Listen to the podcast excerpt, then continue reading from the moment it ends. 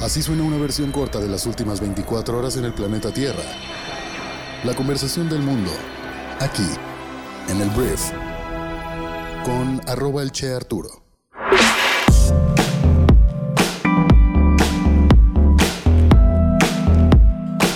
Muy buenos días, bienvenidas, bienvenidos a esto que es el Brief. En este podcast vas a informarte con un resumen de las noticias que debes conocer el día de hoy para ser una persona bien informada.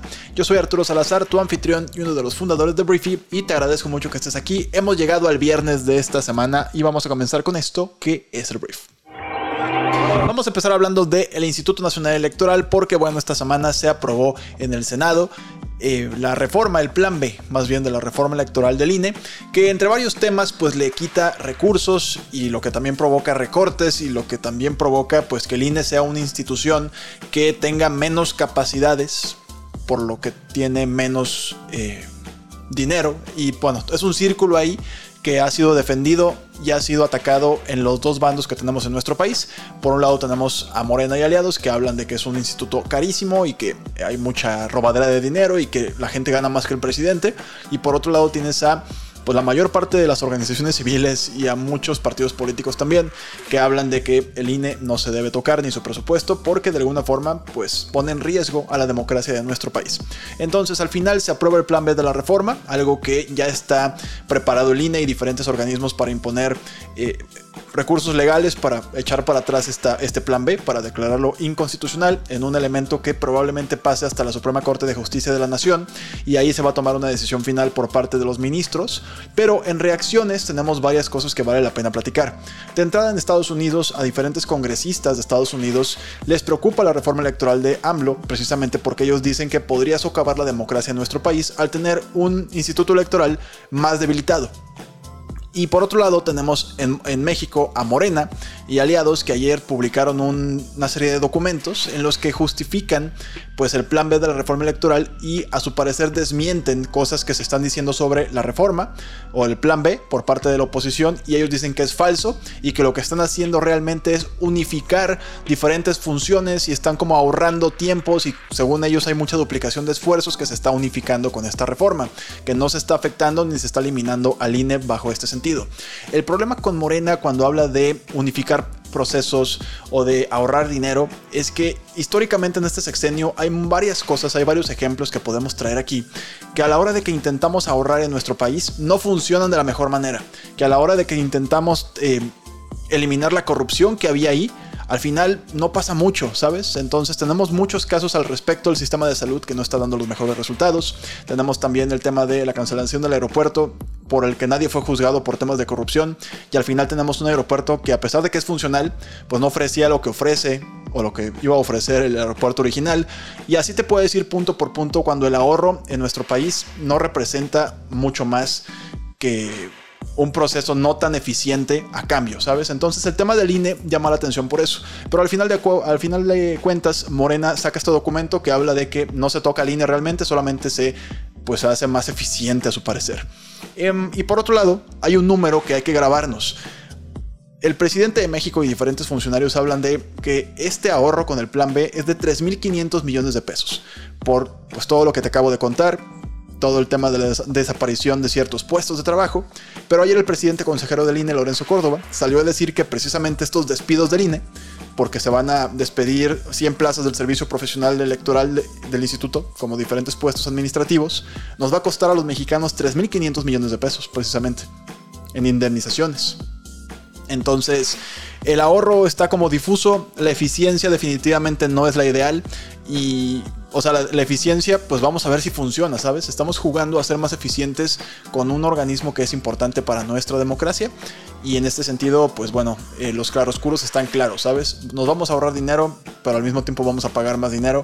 Pero en el largo plazo, pues claramente vamos a gastar menos. Pero ese ahorro en tema de personal podría costarle eficiencia y calidad a las elecciones. Entonces, vas a escuchar mucho acerca de esto. Estas son las dos posturas. Entonces, es lo que está ocurriendo con el INE. Esperemos que funcione funcione de la mejor manera. Vamos a ver qué pasa con la decisión de la Suprema Corte, que tal vez echen para atrás el tema del plan B, pero yo espero que pase lo que pase, el INE saque recursos de donde sea posible, saque, duplique, triplique esfuerzos para más o menos tener elecciones dignas este año 2023 y el próximo año 2024. Siguiente tema, vamos a hablar del PAN, uno de los partidos pues que hoy en día tienen muchas acusaciones encima, principalmente debido al tema de Genaro García Luna, el ex secretario de, Relaciones Públicas, no, el, el ex secretario de Seguridad Pública en el gobierno de Felipe Calderón, que era un gobierno panista. Luego Felipe Calderón se sale del PAN y bueno, el tema es que hoy en día Ayer, de hecho, una sesión de la Cámara de Diputados fue interrumpida porque los morenistas empezaron a sacar pancartas y empezaron a protestar en contra del PAN por el caso de Genaro García Luna. Ya se había adelantado que aquí cada quien iba a intentar sacar pues tajo de esta jugada, ¿no? Y en este caso Morena pues tiene una gran oportunidad para criticar un gobierno que fue panista y que efectivamente hay mucha presión sobre ellos. O sea, sabes, hoy no sé cómo sean los panistas, pero en ese entonces todos ellos pues o fueron omisos o no sabían o fueron ignorantes o incompetente, ¿sabes? Pero ayer escuchaba una columna muy buena de, un columnista del Reforma que hablaba de que un gobierno o un presidente como lo puede ser Felipe Calderón es responsable de lo que hace y de lo que deja de hacer. Entonces, si todo esto sucede bajo tus narices, de alguna forma te compete. Entonces, es una posición muy complicada la que tiene el expresidente Felipe Calderón en estos momentos. Y ayer el PAN intentó desmarcarse de Felipe Calderón, intentó desmarcarse de Genaro García Luna de una manera bastante, creo yo, muy torpe. Que es que su presidente nacional, el señor Marco Cortés, dijo que Genaro García Luna, pues nunca fue militante del PAN. Y que por eso, pues ellos no tienen nada que ver y que son harina de otro costal y que a nosotros no nos estén embarrando. Y dijo que, pues, el gobierno está, o el gobierno de México, o sea, AMLO, está Em, de alguna forma, de una forma tramposa y perversa, hablando de Morena, busca identificar al ex secretario de Seguridad Pública con los panistas. Y él dijo que pues el general García Luna nunca estuvo en las filas del PAN. Entonces, muy burda y muy básica. No sé, ¿sabes? Yo a veces pienso, partidos políticos, ¿por qué no simplemente piden disculpas, güey? O sea, ¿por qué no solamente dicen, a ver, fue un gobierno panista? Pedimos disculpas a nombre de la incompetencia y quema un barco, güey. O sea, quema a Genaro, quema al Felipe Calderón. Haz algo. Pero yo creo que nada más decir y negar y negar y negar que son culpables y que ellos simplemente están completamente bañados en pureza. Cuando en más de una ocasión estoy seguro que algunos de los miembros del PAN defendieron a Genaro García Luna o defendieron a Marco Cortés, me parece súper infantil y súper ineficiente para intentar quitarse una crisis de este tamaño como la que están viviendo. Entonces, ese fue el intento de la patada de abogado que aventó el panel el día de ayer. Si eres panista, perdón, güey, pero Marco Cortés, la verdad, pues que con qué, bueno, digo, yo creo que él mismo sabía que esto iba a pasar y que se iba, a criticar bastante su, su, su, excusa, pero bueno, fue lo que ocurrió y pues vamos, vamos a ver qué pasa. Por cierto, yo creo que se lo van a desayunar vivo la mañana de hoy. Pero bueno, vamos a hablar ahora de temas internacionales y vamos a hablar del señor Vladimir Putin, el presidente de Rusia, que el día de ayer se conmemoró en Rusia el Día del Defensor de la Patria. Y él aventó un discurso en el que se va viendo cada vez más una tensión nuclear, una tensión bélica entre diferentes potencias. Y dijo que esta Rusia va a desplegar el misil balístico intercontinental apodado el Satanás 2.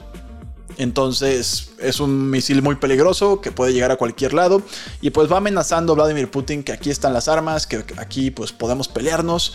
Y hace dos días precisamente se retiró Rusia de un acuerdo precisamente para limitar tanto Estados Unidos como Rusia el aumento de su arsenal militar que se llamaba el Nuevo START, que es un tratado que te digo Rusia se sale, entonces ya no tiene mucho sentido que Estados Unidos esté ahí y las cosas se ponen calientitas en un pues claro indicio de que la gente quiere pelearse si es necesario pelearse.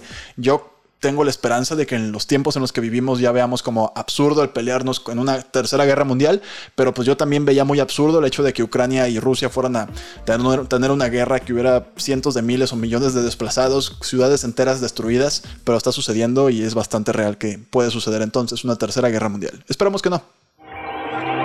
En otra noticia paralela, el día de ayer las Naciones Unidas, la Organización de las Naciones Unidas, hizo una votación que no es vinculante, lo que quiere decir que pues de alguna forma no puede obligar a Rusia a hacer nada, pero lo que fue abrumador es la cantidad mayoritaria de países que votaron a favor de que las tropas rusas eh, dejen Ucrania, ¿sabes? Que se retiren de Ucrania. Obviamente Rusia ve esto y dice, Meh, pues no. Hubo nada más cinco países, siete países que votaron en contra, que fueron Rusia, Bielorrusia, Corea del Norte, Eritrea, no tengo idea de dónde está Eritrea, una disculpa, Nicaragua, Mali y Siria. Y hubo 32 abstenciones con China, India y buena parte de África que no se pronunciaron apoyaron ningún bando, ¿sabes? México votó a favor, yo tenía un poquito de miedo de que México por ahí pues dijera vamos a abstenernos de esta votación, pero no, al final votaron porque el ejército ruso deje Ucrania lo antes posible y pues Vladimir Putin va a agarrar esta declaración y yo creo que se va a ir al baño a limpiarse las pompis con ella. Siguiente tema, vamos a hablar ahora de em, TikTok, porque mira, TikTok se está metiendo en una serie de problemas en diferentes organismos y países, porque hay mucha gente que duda de que la protección de datos personales en TikTok sea realmente privada.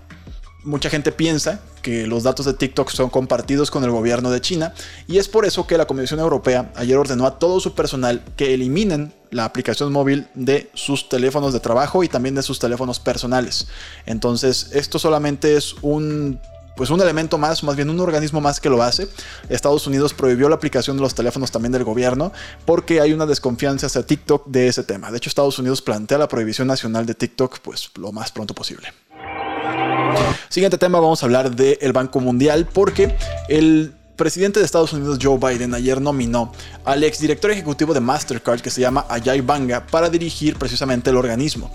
El actual presidente del banco se llama David Malpass que va a dejar su cargo en junio, aproximadamente 10 meses antes de que finalice su mandato de 5 años y bueno, Biden dijo que Banga tiene la experiencia crítica en la movilización de recursos públicos y privados para abordar los desafíos más urgentes de nuestro tiempo, incluido el cambio climático. Entonces, veremos, me imagino ya es casi oficial, si Estados Unidos se nomina, pues Ajay Banga tendría que ser el nuevo presidente del Banco Mundial. Voy a hablar de los Oscar, que es la entrega de los premios em, pues a las mejores películas del año que pues el año que ya se viene, perdón, los premios de este año. Y la noticia es que los Oscars este año van a tener un equipo de crisis para manejar cualquier incidente en tiempo real. Y todo esto nace a partir de que Will Smith decidió subirse al escenario y pegarle una cachetada a este Chris Rock cuando Chris Rock hizo un chiste referente a la esposa de Will Smith. Y bueno, fue muy criticado, fue cancelado, de hecho eh, Will Smith no puede ir ya a los, los premios de los Oscars, creo que fue incluso expulsado de esta, de esta agrupación de gente en el medio. Y esa es la noticia que dieron ayer la academia. también otra noticia es que Rihanna, en un aparente regreso agresivo en su carrera musical, no es que se haya ido, pero sí había estado un poquito ausente de diferentes eventos. Estuvo en el Super Bowl, que estuvo bastante bien, y aparte ahí reveló que estaba embarazada, y ahora va a estar presentándose musicalmente en los premios Oscar también. Hablando de esta industria, vamos a hablar del señor Harvey Weinstein, que es este, pues, declarado abusador sexual, no, ni siquiera tengo por qué decir presunto porque está bastante condenado por el tema. El tema es que ayer Harvey Weinstein fue sentenciado a otros 16 años de prisión en Los Ángeles por cargos de violación y agresión sexual que datan del año 2013. El hombre de 70 años ya cumple una sentencia de 23 años por una eh, condena separada, perdón, en Nueva York. Entonces, pues ya Harvey Weinstein con eso eh, asegura que se va a quedar el resto de su vida tras las rejas y me da mucho gusto. En una noticia que normalmente no sería noticia porque se trata de un torneo de fútbol que mucha gente lo ve como secundario, pero jugaron dos, dos equipos bastante importantes. Ayer en la Europa League, que para que si no hablas fútbol te cuento. En Europa existen dos competiciones en las que participan equipos de diferentes países. Normalmente juegan en tu liga local, pero a veces juegas con equipos de otros países. Existe la Champions, la Champions League, que es como la más fregona, donde están los mejores equipos de cada país. Y abajo está la Europa League, que es en teoría para... Está padre, está buena, pero pues es para equipos de menor categoría. Por hacerles del destino que no voy a explicar, ayer jugaron el Manchester United de Inglaterra y el Fútbol Club Barcelona de España, dos equipos que normalmente juegan en la Champions, pero que pasaron por malos tiempos y hoy son mucho mejores que anteriormente. Entonces por eso este partido era muy muy atractivo. Lo que sucedió ayer es que el Manchester United venció al Fútbol Club Barcelona dos goles por uno en Inglaterra. Ya habían quedado dos goles por dos en España en el partido de ida. Ahora fue el partido de vuelta. Y con esto queda eliminado el Barça una disculpa si eres fanático del Fútbol Club Barcelona, pero quedaron eliminados de la Europa League. Y para los fanáticos del Manchester como yo, pues estoy muy contento. Francamente, un partidazo muy tenso hasta el final. Ganó el mejor y pues ahora creo yo que el ganador tendría que tener un camino libre para ganar la Europa League, porque en teoría el resto de los equipos son de menor categoría. Muy bien, esta fue la conversación del mundo para este viernes. Y bueno, espero que te genere mucho valor, que tengas muchas conversaciones ricas. Muchísimas gracias por estar aquí. Ya llegamos a los 500 suscriptores en el brief, en nuestro canal en YouTube. Entonces te agradezco mucho si ya pasaste y le diste un suscribirte, si también ya le das like. Si estás viendo esto en YouTube, ponnos por favor un comentario, aunque sea un emoticon, nos funciona para que el algoritmo de YouTube nos siga favoreciendo y sigamos pues apareciendo en historiales de búsqueda de gente que no nos sigue, no nos conoce. Entonces, una vez más, gracias y nos escuchamos el día lunes en la siguiente edición de esto que es el brief. Yo soy Arturo, adiós.